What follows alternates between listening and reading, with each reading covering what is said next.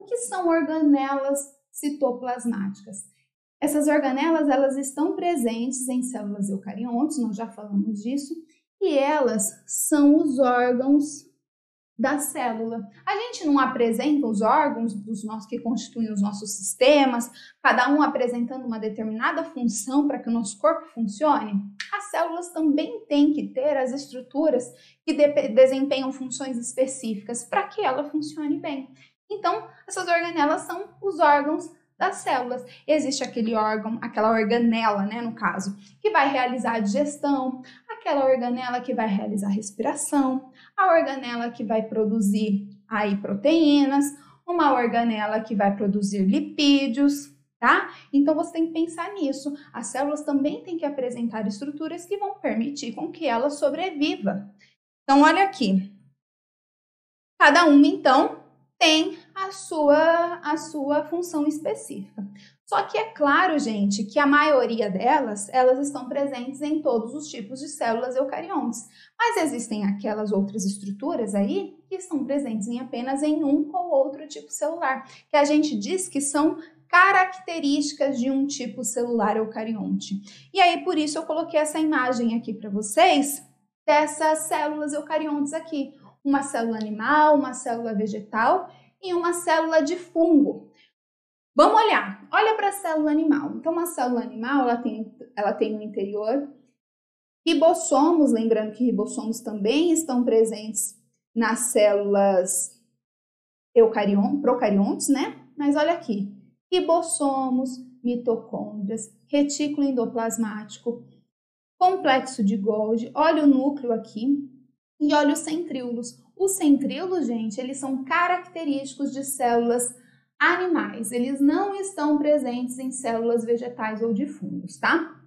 Olha para a célula vegetal. Ela também apresenta mitocôndria, núcleo, retículo endoplasmático, complexo de Golgi, mas ela apresenta isso aqui, ó, cloroplastos, tá? Tem uma parede celular e tem um vacúolo bastante grande e característico. Então, olha aqui, ah, um tipo celular, vacúolo, ele é característico de qual tipo celular? Característico da célula vegetal. E aqui a gente tem uma célula de fungo, tá? A célula de fungo, ela tem algumas características que são mais semelhantes à célula animal, enquanto outras fazem com que elas sejam mais parecidas com as células vegetais. Por exemplo, a célula de fungo, ela não tem é, centríolo, também não tem cloroplasto, mas ela apresenta invacúolo. Não é tão grande ou característico como da célula vegetal, mas ela apresenta, assim como apresenta a parede celular. Os fungos, eles se reproduzem aí, maioria das vezes, por brotamento, né, a formação de hifas, por isso que tem esse broto, tá? Falamos as carinhas aí, olhamos para as organelas. É importante que vocês saibam a carinha aí das organelas, tá? Identificá-las, mas claro que saibam as funções que elas desempenham nas células. Então vamos falar delas agora. Ribossomos primeiro, né? Então, ribossomos estão presentes nas células eucariontes e nas células procariontes.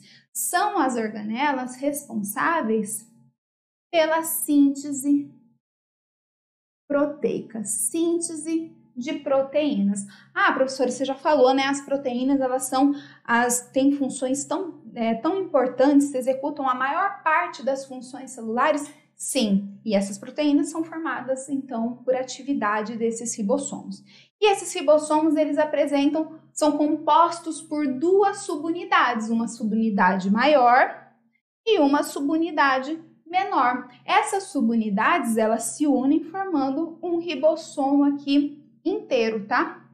Lembrando que um ribossomo de uma célula eucarionte, ele tem um tamanho de 80S, enquanto de uma célula procarionte tem um tamanho de 70S. Então, eles são ligeiramente diferentes. Eles, se eles são em tamanho molecular, né, ligeiramente diferentes aí, então é porque a constituição deles é distinta. Do que, que um ribossomo é formado? De RNA ribossômico e proteínas. Se a constituição deles muda, a gente pode lembrar de uma importância que isso implica, que é quando a gente toma um antibiótico, tá? O antibiótico ele é utilizado contra uma infecção bacteriana. E muitos deles interrompem, prejudicam a síntese de proteínas das bactérias. Por que, que a síntese proteica da minha célula não é prejudicada quando eu tomo um antibiótico? Porque ele é específico para a constituição do ribossomo da proteína e é diferente da constituição do ribossomo da célula eucarionte. Entenderam? Aí uma grande importância é isso.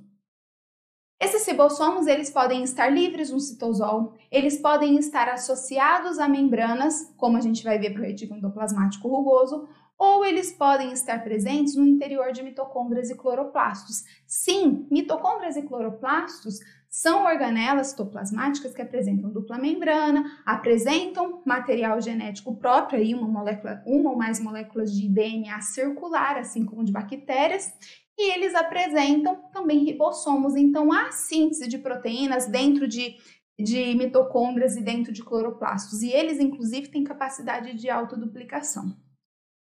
Bom, centríolos. Centríolos que são característicos de células animais, eles são, têm constituição proteica também. Então, ribossomos em centríolos não têm constituição é, constituição de membranas, tá? É constituição proteica. E qual a importância dos centríolos? Formação do fuso mitótico, tá? Das células animais e do axonema também nas células animais que, que apresentam cílios e flagelos, por exemplo. Os cílios e flagelos das células eucariontes, eles apresentam uma estrutura interna que é chamado de axonema. E esse axonema é formado a partir dessa estrutura aqui que é chamado de centríolos. Os centríolos eles têm essa constituição, são formados por nove trincas é, de microtúbulos, tá? Então formados por nove conjuntos de três microtúbulos. Tudo bem? Microtúbulos que são formados pela proteína tubulina, que constituem aí que, constitu são, é, que constituem o componente de maior calibre do citoesqueleto, tá bom? Então, nós temos aí a carinha de um centríolos. O axonema tem essa mesma carinha de nove conjuntos de três microtúbulos? Não, quando o axonema se forma a partir dos centríolos, ocorre um rearranjo desses microtúbulos formados, e aí a constituição do axonema é, é, nove, é nove conjuntos de microtúbulos, nove conjuntos de dois microtúbulos periféricos, mais um par de microtúbulos centrais. Tudo bem? Vamos para as organelas membranosas. Aqui, ó, retículo endoplasmático rugoso e retículo endoplasmático liso. Diferença entre eles é que no rugoso existem ribossomos aderidos às suas membranas e é por isso que a gente está vendo essas, essa, esse granuladinho aqui, ó, na membrana do retículo endoplasmático rugoso. São os ribossomos aderidos à membrana. Retículo endoplasmático liso, chamado de liso porque não tem ribossomo aderido. Eles têm funções distintas? Têm funções distintas. Quais são elas? Olha aqui. Se os ribossomos realizam síntese de proteínas, o retículo endoplasmático rugoso que realizam, é que possuem ribossomos aderidos, vão realizar a síntese proteica também, tá?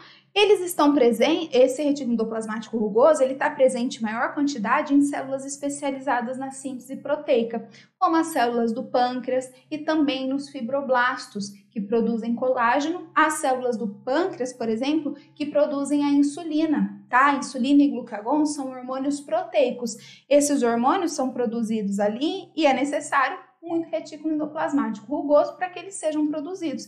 E aí você poderia me fazer a seguinte pergunta: Prof, por que que precisa de síntese proteica nessa organela se já existem ribossomos livres no, meu, no citosol das minhas células que vão realizar síntese de proteínas?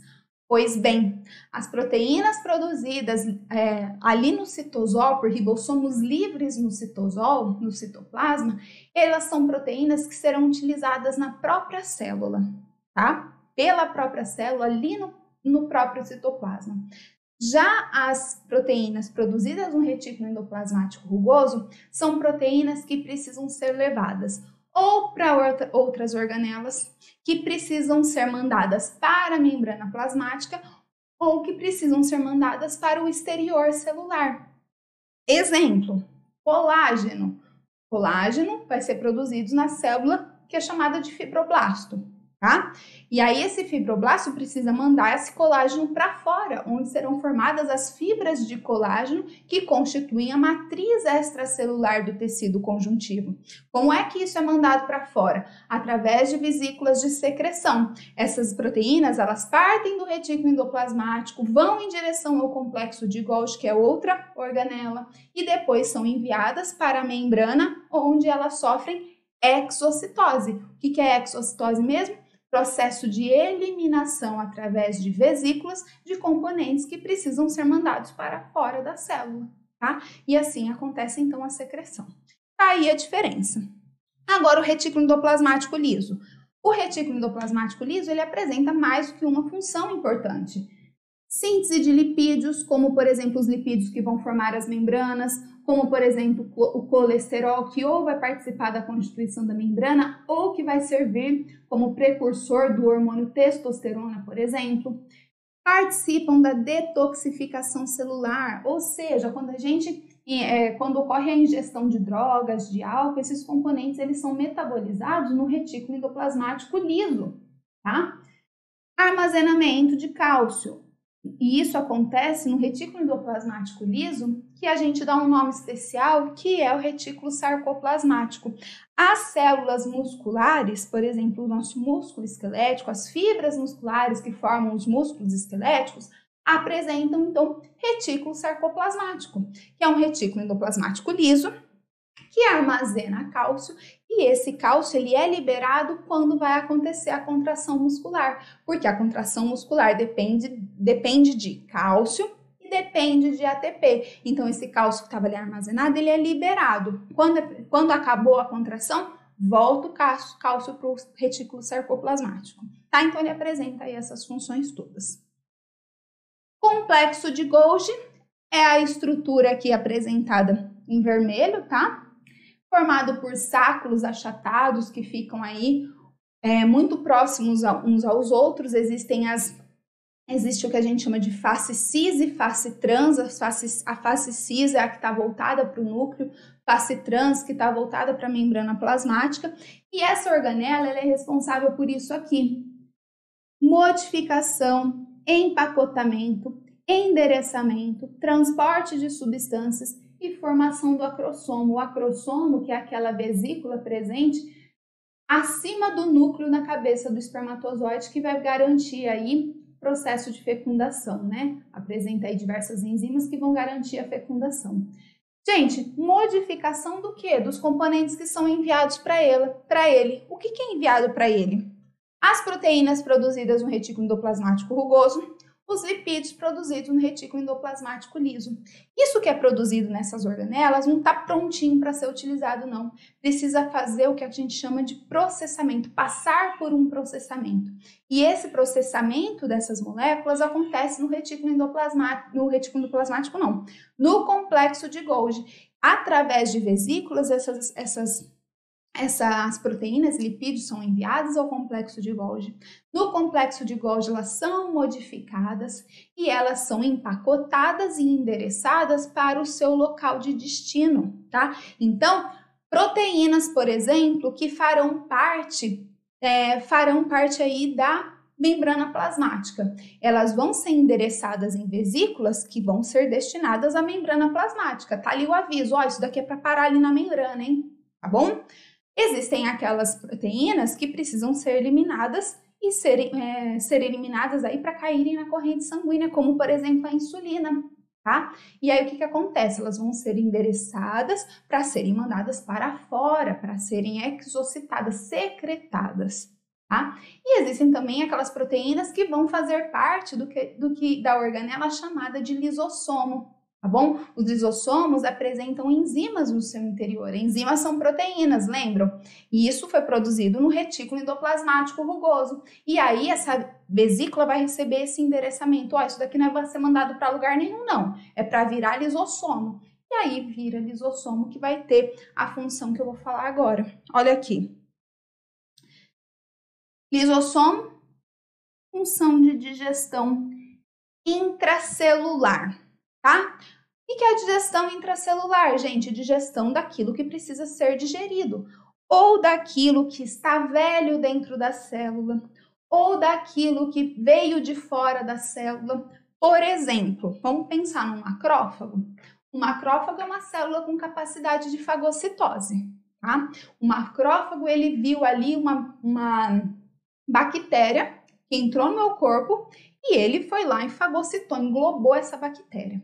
Essa bactéria precisa ser digerida, tá bom? E aí o que, que acontece? Essa vesícula que formou, que foi formada para capturar essa bactéria, se une essa vesícula se junta ao, ao, lisossomo. E aí as enzimas presentes dentro do lisossomo vão digerir essa bactéria, tá bom? Então, digestão intracelular de uma coisa que veio de fora da célula, nesse caso. É o que a gente chama de heterofagia. Não é da própria célula, tá? E que seria então a autofagia? Quando acontece a digestão de componentes da própria célula. Bom, as organelas envelhecem. Vamos pensar numa mitocôndria que está ficando sem função de tão velha que ela está.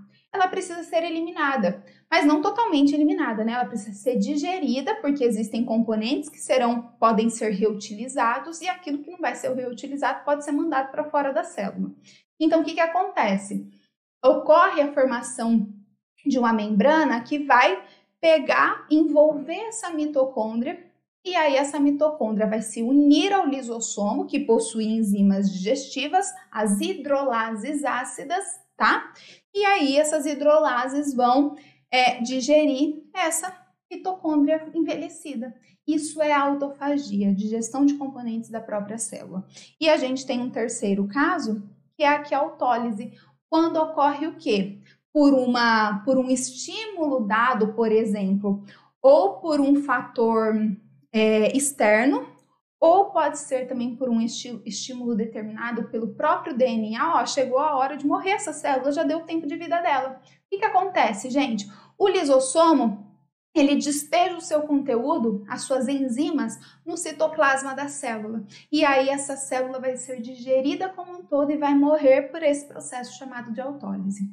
Estou falando vesícula, vesícula, vesícula, e a gente tem que lembrar então do transporte intracelular de vesículas, tá? Esse transporte intracelular de vesículas nada mais é disso tudo que eu estou falando. Ó, o que foi produzido no retículo endoplasmático tem que ser mandado para o Golgi. Do Golgi tem que ser mandado ou para o lisossomo, ou para a membrana, ou para fora da célula.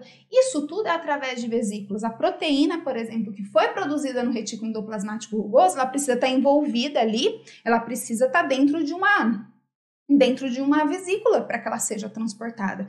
E é o que esse esquema aqui está mostrando, olha. Retículo endoplasmático rugoso ou liso manda através de vesículas seus produtos para o complexo de Golgi, que pode destinar ó, é, esses conteúdos para os lisossomos, para fora da célula, que seriam essas verdes, ou para a própria membrana plasmática, que são essas, seta, essas setas posadinhas aí. Tudo bem? Partimos para as próximas organelas. Olha aqui. Peroxissomos e vacúolos. Peroxissomos, gente, também são organelas assim parecidas com os lisossomos, porque são aí umas, é, uma, tem uma forma aí circular, tá? E também possuem enzimas no seu interior, só que não realizam digestão intracelular, estão relacionadas com outras funções. Quais funções são essas? Degradação de álcool, metabolismo de lipídios, tá? E também degradação de peróxido de hidrogênio, que é a principal delas. Esse peróxido de hidrogênio ou água oxigenada é produzido de maneira natural pelo metabolismo de ácidos graxos, pelo metabolismo de lipídios. Entretanto, por mais que seja natural a produção desse peróxido de hidrogênio, ele é tóxico para a célula e ele precisa ser eliminado. E quem elimina? É, enzimas denominadas catalases que estão presentes dentro desse peroxissomo. E aí, olha como acontece a degradação. A enzima catalase, ela vai promover a degradação da água oxigenada em hidrogênio, em oxigênio e água. E aí ele deixa de ser tóxico para a célula, tá? Coloquei um vacúolo enorme aí, já central, grande, presente em uma célula. Eu já falei que eles são característicos de célula vegetal, né? Ele apresenta algumas funções para essas células vegetais. Quais funções são essas? Podem participar de digestão intracelular. Por quê? Porque as células vegetais não apresentam lisossomos, tá? Então, o que precisa ser digerido vai ser digerido por enzimas que estão presentes no interior desse, desses vacúolos. Participam da homeostase celular, tá? Ele tem essa atividade osmorreguladora, e aí a gente lembra aí de transporte de osmose, né? Se é uma célula vegetal, ela é colocada em um meio hipotônico, em um meio menos concentrado em relação ao seu interior. O que, que vai acontecer com a água?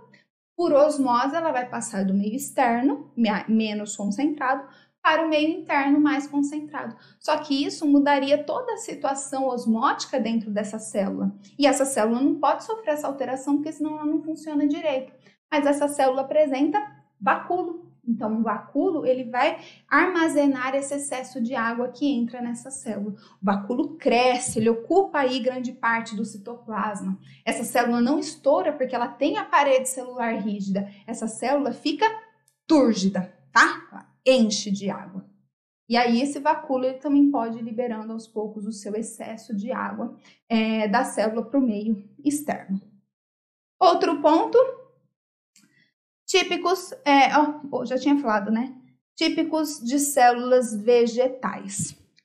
Por fim, vamos falar de outras duas organelas, que são as mitocôndrias e os cloroplastos.